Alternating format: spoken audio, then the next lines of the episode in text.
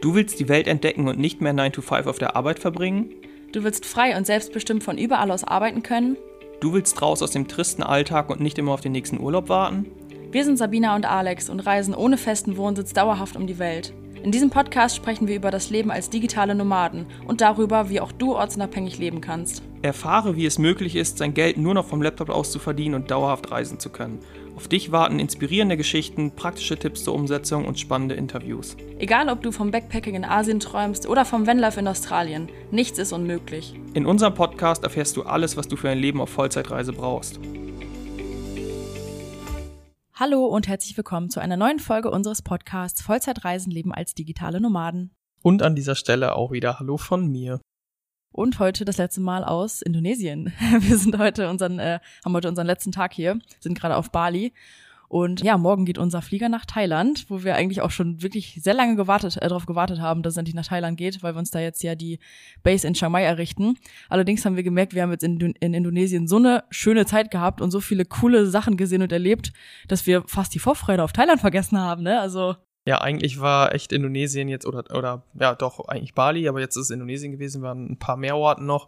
Das war nur so ein Zwischenstopp eigentlich, weil wir visumstechnisch nicht länger nach Thailand konnten und nicht schon halt direkt nach Thailand fliegen konnten. Deswegen war das so ein Lückenfüller, aber jetzt haben wir echt gemerkt, krass, so das könnte auch ein Stand, äh, zweiter Standort hier äh, für eine Base sein bei uns. Also haben wir echt schon drüber nachgedacht und es kann gut sein, weil es für die Teilnomaden auch echt einfach ein super guter Ort ist. Also ich würde tatsächlich keinem Urlauber jetzt empfehlen, zum Beispiel meinen Eltern oder irgendwie meinen Freunden, würde ich jetzt nicht empfehlen, jetzt unbedingt nach Bali Urlaub zu machen. Also finde ich, da gibt es schönere Orte.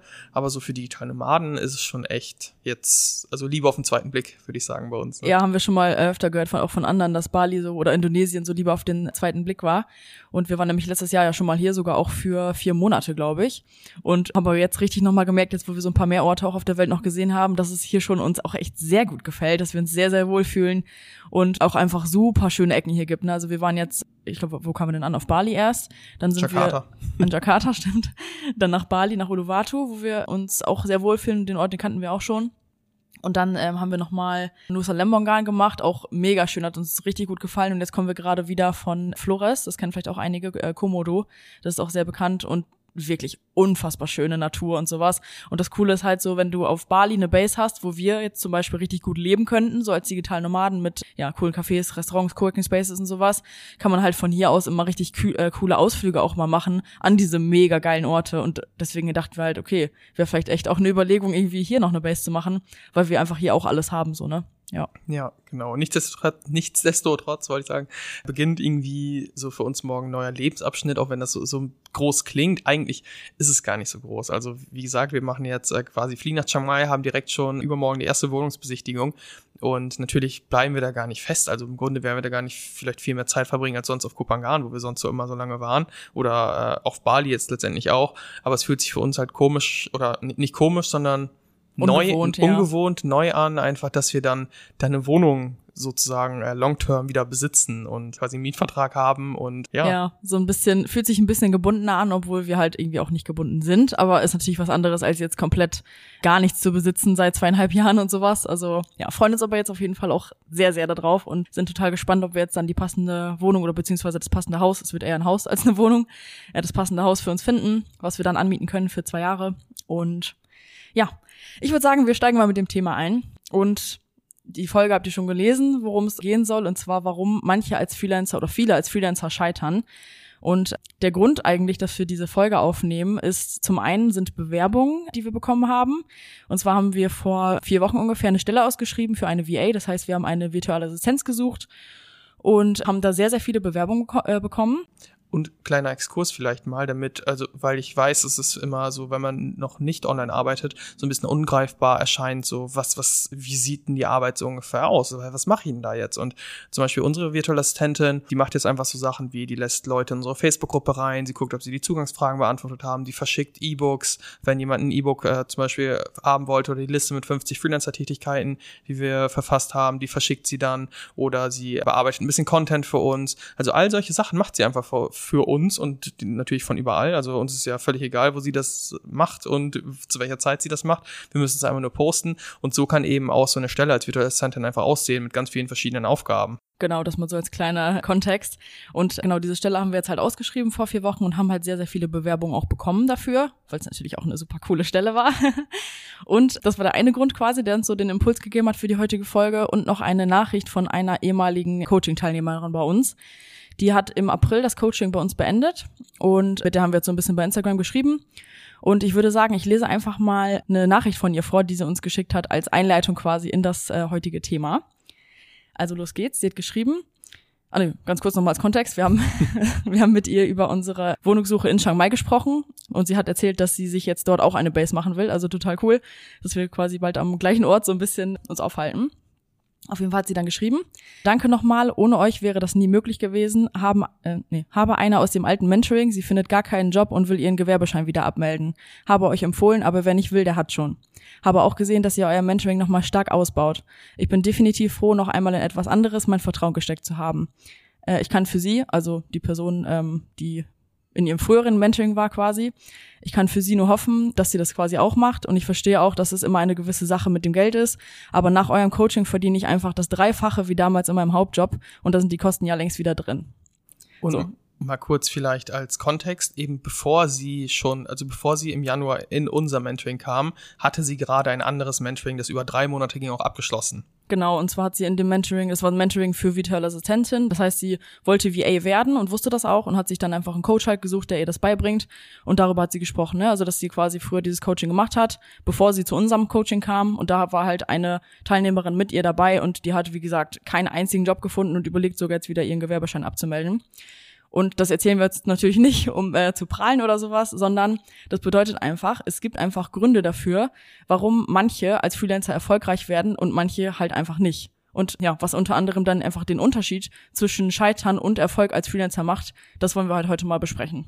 Genau. Und wir wissen übrigens auch, dass man äh, dass, dass einige äh, denken so, boah, es gibt ja aber schon so viele von allem. Und ja, es gibt auch teilweise viele von oder viele Leute, die irgendwas anbieten, aber eben das schlecht anbieten, also die, oder die nicht wissen, wie sie es anbieten. Und das sind dann eben gerade die, die vielleicht den, den Anschein machen, dass es so super viele davon gibt, aber die dann eben auch scheitern, gerade weil sie einfach viele Dinge falsch machen und letztendlich irgendwie auf dem Stand sind, wo Lena nennen wir sie jetzt einfach mal, unsere Teilnehmerin, fiktiv jetzt, damit wir den ihren Namen jetzt nennen, so damit, weil, weil die Leute eben einfach auf dem Stand von Lena irgendwie rausgehen und Genau, das heißt, es gibt vielleicht gar nicht so viel Konkurrenz, wie es manchmal scheint, weil super viele versuchen es, aber wissen halt gar nicht richtig wie. Ne? Und darüber wollen wir halt mal sprechen einfach. Und vor allem jetzt auch nochmal durch ihre Erzählung aus ihrem damaligen Coaching, was sie mitgemacht hat, haben wir halt eine Sache festgestellt, die ganz, ganz krass immer vermittelt wird, weshalb auch sehr viele scheitern. Und das ist quasi so ein Satz, verkauf dich nicht unter Wert. So, es gibt sogar irgendwie Coachings halt extra für Anfänger, die anfangen wollen, Freelancer zu werden. Entweder insgesamt Freelancing, so wie wir es quasi im Coaching machen. Wir zeigen ja Leuten, die Freelancer werden wollen, egal zu welchen Tätigkeitsbereichen, wie man äh, Kunden gewinnt und sowas und sich das Ganze aufbaut. Dann gibt's aber auch Coachings, die sich halt auf spezielle Tätigkeiten halt fokussieren, so wie bei ihrem damaligen mit virtueller Assistenz. Und ja, genau das hat sie halt mitgemacht, die Lena nennen wir sie ja. Und da haben die quasi direkt von Anfang an gesagt, so, du musst dir jetzt sofort ausrechnen, was du an Stundenlohn nehmen musst, was du verdienen musst. Ich, ich weiß sogar, dass sie hat mir das äh, komplett erzählt, wie genau das ablief. Das heißt, denen wurde dann vorgerechnet, okay, du musst dann dein, für Krankheit musst du vorsorgen direkt, also du musst das einberechnen, dass du dann auch irgendwie vier Wochen im Jahr krank bist. Du musst einberechnen, dass du irgendwie zwei Monate im Jahr Urlaub hast. Du musst einberechnen, dass du direkt was für die Altersvorsorge weglegen musst. Du musst das und das einberechnen. Also weil du jetzt ja online selbstständig bist. genau, ne? genau. Und darauf basierend, nicht auf dem, was sie können, sondern darauf basierend, was man haben muss, um super gut davon zu leben, haben die ihren Stunden, Stundensatz berechnet und sind dann alle super motiviert aus diesem Coaching rausgegangen, haben für sich ausgerechnet, ja, 60, 70, 80 Euro die Stunde brauche ich, damit es mir gut geht und los geht's. So, deswegen alle super motiviert, allen, alle hatten das Gefühl, so mir gehört die Welt und ich roll jetzt den, äh, räume jetzt den Markt hier ab. So und ja, wie viel verdienen, also wie viel verdienen sie dann halt tatsächlich durch sowas? meistens nichts. Also genauso ist es dann passiert, so wie bei Lena quasi und auch bei der anderen Person, die mit ihr in dem Coaching war. So, die sind da super motiviert rausgegangen. Die dachten, ja geil, jetzt fange ich an als VA zu arbeiten mit meinem 60 Euro Stundenlohn, verdiene voll viel Geld.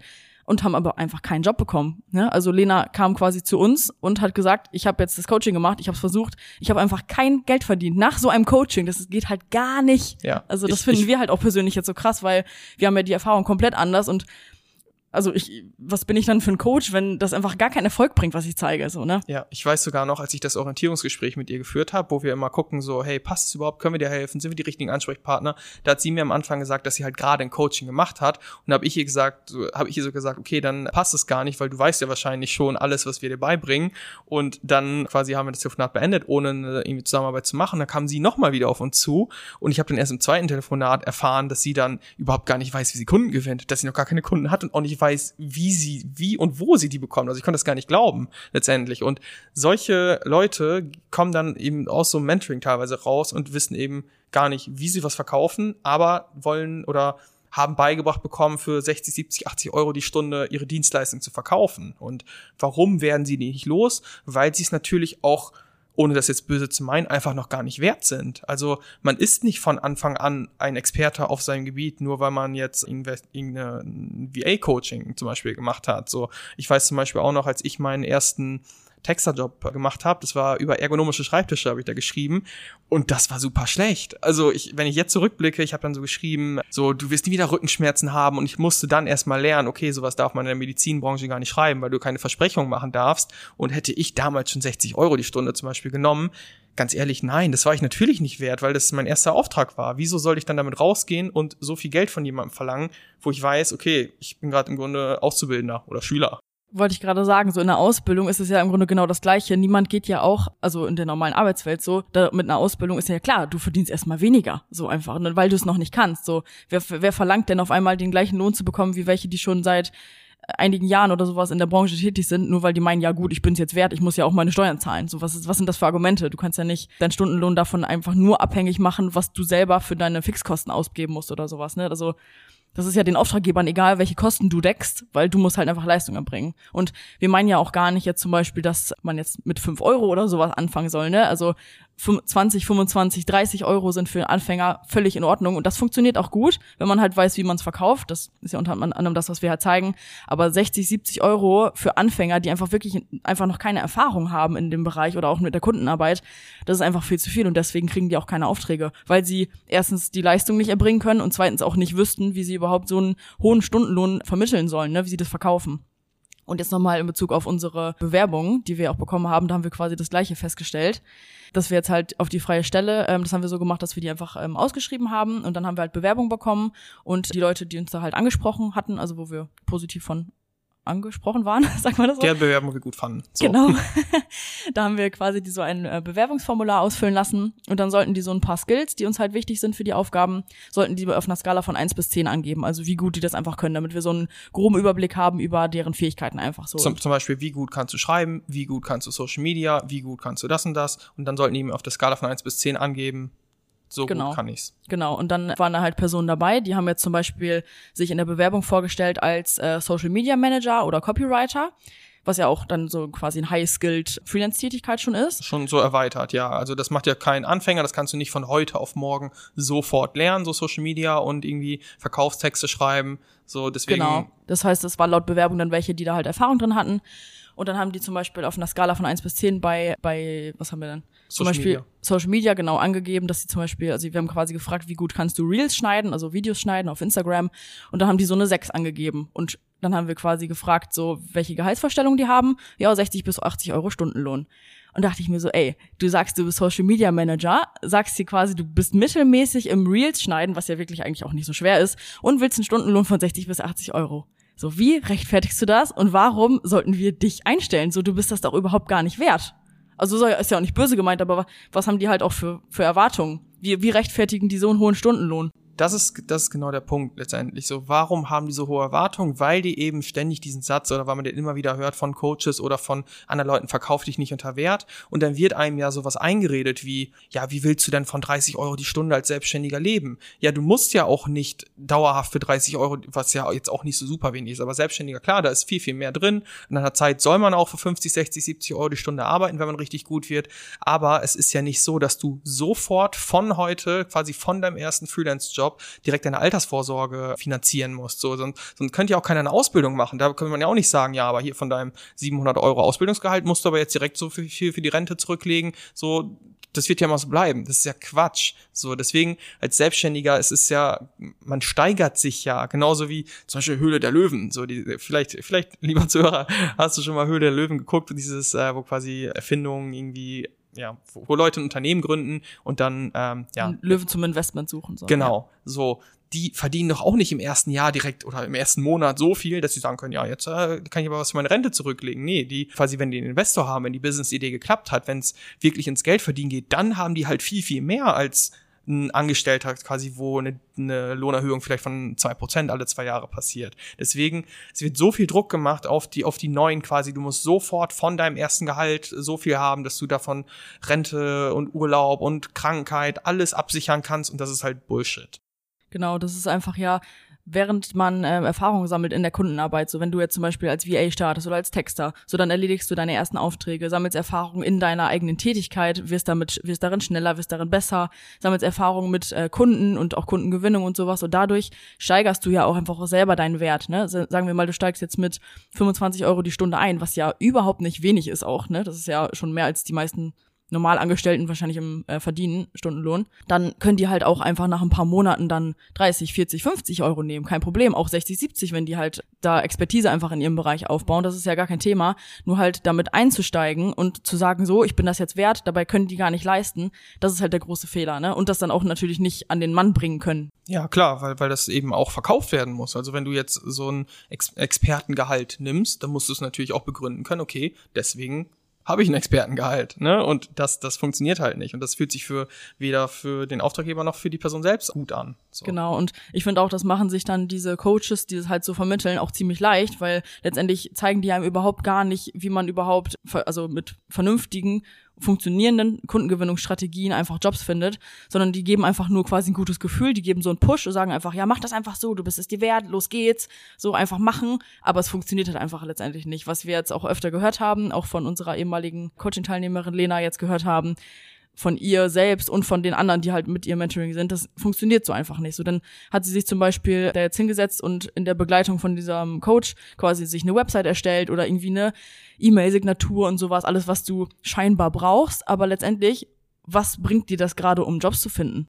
Ja, das wirklich das Einzige, was es halt gebracht hat, ist so ein gutes Gefühl, um aus dem Mentoring gerade rauszugehen zu denken, yo, jetzt geht's los. Ich habe richtig was gelernt, ich habe richtig viel geschaffen, aber dann zu mehr und dann merkt man eben, okay, das, ich verdiene aber kein Geld und darum geht's ja natürlich in der Selbstständigkeit. Ich will Geld verdienen, ich will ortsunabhängig sein. Also das ist es ja, was die Ortsunabhängigkeit, die Flexibilität ermöglicht, das Geld verdienen und nicht, dass man irgendwie eine schicke Website hat oder sowas. Deswegen finde ich auch, finde ich assi, dass man da jetzt die Leute so mit einem guten Gefühl rausgehen lässt, um dann eigentlich zu wissen, okay, danach kommt aber das tiefe Loch, wenn die merken, okay, so funktioniert das Ganze gar nicht. Und genau aus diesem Grund halten wir das eben für einen komplett sinnlosen Weg, das so zu machen und ja, wollen heute auch einfach mal ein paar Tipps mit auf den Weg geben, so letztendlich, wie es einfach besser funktionieren kann, beziehungsweise was sinnvoller ist. Genau, zum Beispiel sinnvoller als halt jetzt sich am Anfang, ohne halt irgendwie diese Strategien zu kennen, sich eine coole Website aufzubauen, weil die wenigsten machen sich dann Gedanken drüber, wie gewinne ich denn letztendlich über eine coole Website dann meine Kunden? Also wie sollen denn die Leute auf meine Website aufmerksam werden, auf meine Dienstleistung, die ich da anbiete? Das ist erstmal nur so ein Gefühl von, ja cool, ich habe jetzt eine Website, ich habe ein Logo, ich habe eine E-Mail-Signatur, jetzt geht's richtig los. Aber der nächste Schritt, so, wie kriege ich denn darüber Kunden, der wird halt nicht gedacht und auch nicht beigebracht. Das ist halt dann der Fehler, ne?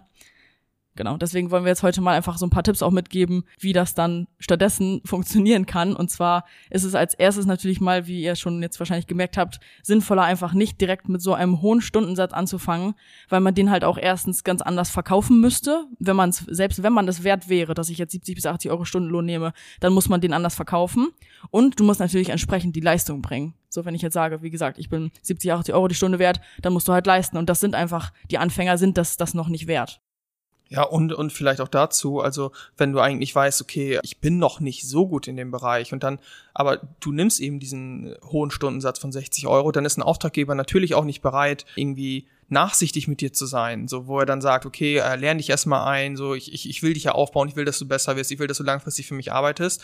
Das, das ist dann nicht möglich. Das ist vielleicht bei 20, 30 Euro die Stunde möglich, wo er sagt, okay, arbeite dich mal irgendwie 15 Stunden ein, dann sind das irgendwie fünf, äh, nee, warte, fünf, sind das irgendwie 100 bis 200 Euro. Aber stell mal vor, eine 70 Euro Person sagt jetzt, ja, ich brauche aber noch irgendwie fünf bis zehn Stunden zur Einarbeitung, die wird bezahlt so, dann sind das aber mal direkt 700 Euro, die weg sind und da sind Auftraggeber nicht kulant und deswegen ist das auch unangenehm für einen selbst, weil mit so einem Stundensatz müssen die Anfänger, die zum Beispiel aus dem anderen Coaching rausgegangen sind, sofort liefern. Da wird nicht irgendwie irgendwas verziehen, sondern da zählt die Leistung und Genau, wir zum Beispiel haben jetzt ja gerade auch eine VA dann eingestellt, haben da jetzt auch dann, also wir wussten halt, okay, die ist auch Anfängerin, also die hat es noch nicht lange gemacht alles und hat mir jetzt zum Beispiel auch ganz klar so ähm, Lernvideos aufgenommen, so von wegen zu unserer Facebook-Gruppe, so funktioniert das und ähm, so lässt du die Mitglieder rein und so ähm, pflegst du zum Beispiel E-Mail-Adressen richtig in unser Programm ein oder äh, die und die Art von Beiträgen musst du schreiben, so und so wird das geschrieben. Wir haben ja auch selber Hintergrundwissen im Copywriting zum Beispiel, so dass wir da super viele Infos noch zum Copywriting gegeben haben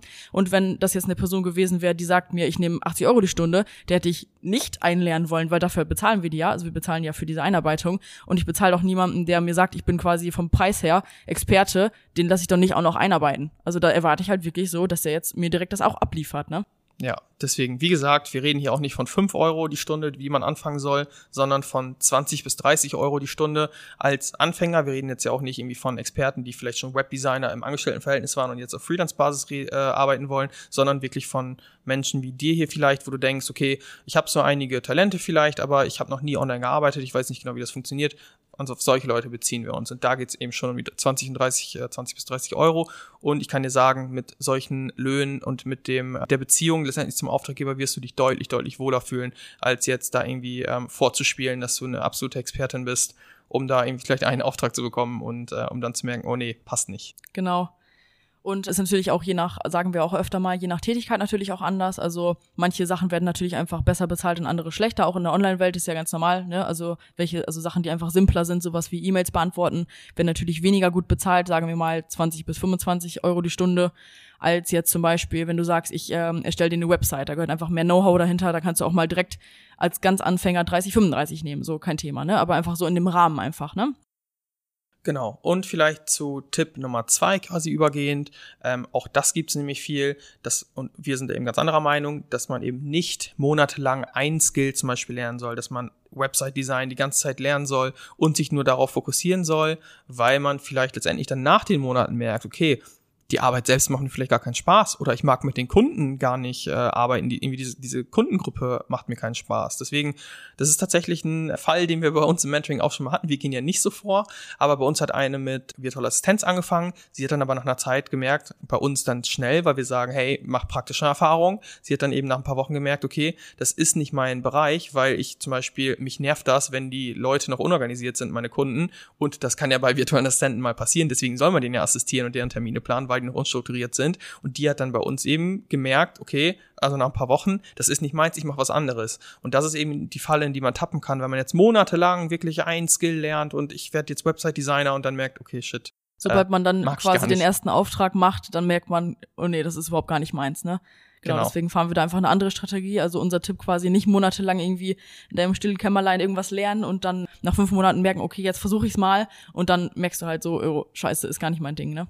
Ja, und das Gute daran ist ja auch eben, wenn du schnell damit rausgehst und praktische Erfahrungen sammelst und eben mit praktischen Erfahrungen meine ich für jemanden arbeitest, dann wirst du ja sogar für deine Lernzeit bezahlt. Also jetzt zum Beispiel wie bei unserer Wirtschaftsassistentin, dass sie bei uns jetzt als relative Anfängerin eingestiegen ist, so sie wurde bezahlt fürs Lernen. Also das ist ja Fakt. Sie hat Inhalte von uns bekommen, so schreibst du das und sie wurde dafür bezahlt. Das wäre nicht passiert, wenn sie jetzt sich monatelang in ihrem Zimmer da durchgelesen hätte, wie sie dann als Copywriterin arbeitet und dann mit 70 Euro die Stunde rausgeht. So, nee, das Genau, mach's einfach andersrum und lass dich halt direkt für deine Lernzeit auch bezahlen. Das ist ja nicht, nicht nur, dass du dann deine Lernzeit bezahlt bekommst, sondern du sammelst ja währenddessen auch Erfahrungen in deiner Arbeit, im Umgang mit Kunden und der Kunde hat ja auch was von dir. Ist ja nicht so, dass du jetzt einfach dem quasi Geld aus der Tasche ziehst und der dich fürs Lernen bezahlt, sondern du machst ja in der Zeit auch was für ihn. Von daher ist es einfach für beide einfach eine super Win-Win-Situation, ne?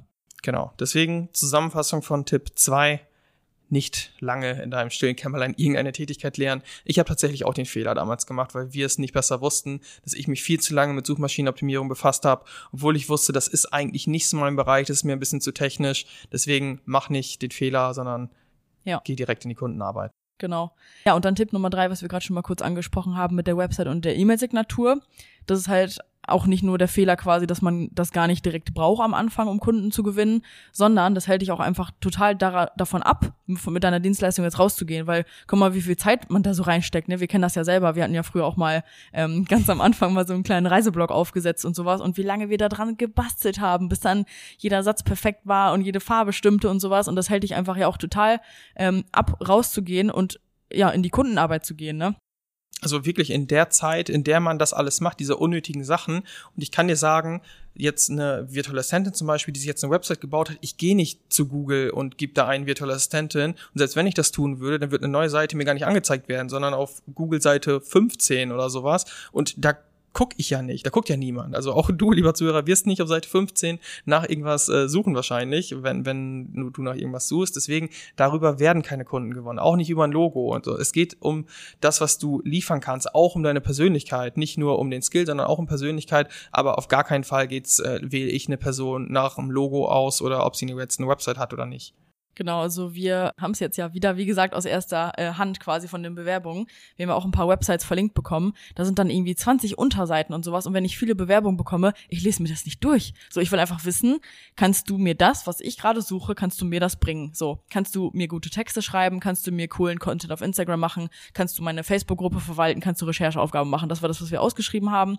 Und wenn diese Person mir vermittelt, dass sie das für mich machen kann, dann juckt mich wirklich überhaupt nicht, ob die eine Website hat oder ein Logo oder eine coole E-Mail-Signatur. Ne? Das ist einfach wirklich das, womit Leute sich einfach, ja, selber davon abhalten, rauszugehen. Die verstecken sich da hinter solchen Aufgaben quasi, haben vielleicht auch unter anderem teilweise Angst, rauszugehen und machen dann genau deswegen solche Sachen. Das kennen wir auch, dass viele am Anfang sagen, ja Gott, nee, erstmal mein Logo und so und dann mal gucken, weil die einfach Schiss haben, rauszugehen. Und ähm, ja, deswegen quasi unser Tipp, macht das nicht und bastel dir dann nicht sonst was zusammen. Und wenn das ein Coaching quasi sein sollte, vielleicht bist du ja auch gerade in einem, wo das genauso läuft, wo dir irgendwie tausend Sachen gesagt werden, die du machen sollst, aber du denkst irgendwie, okay, aber wie kriege ich da jetzt wirklich Jobs und sowas? Wie verdient er mit Geld?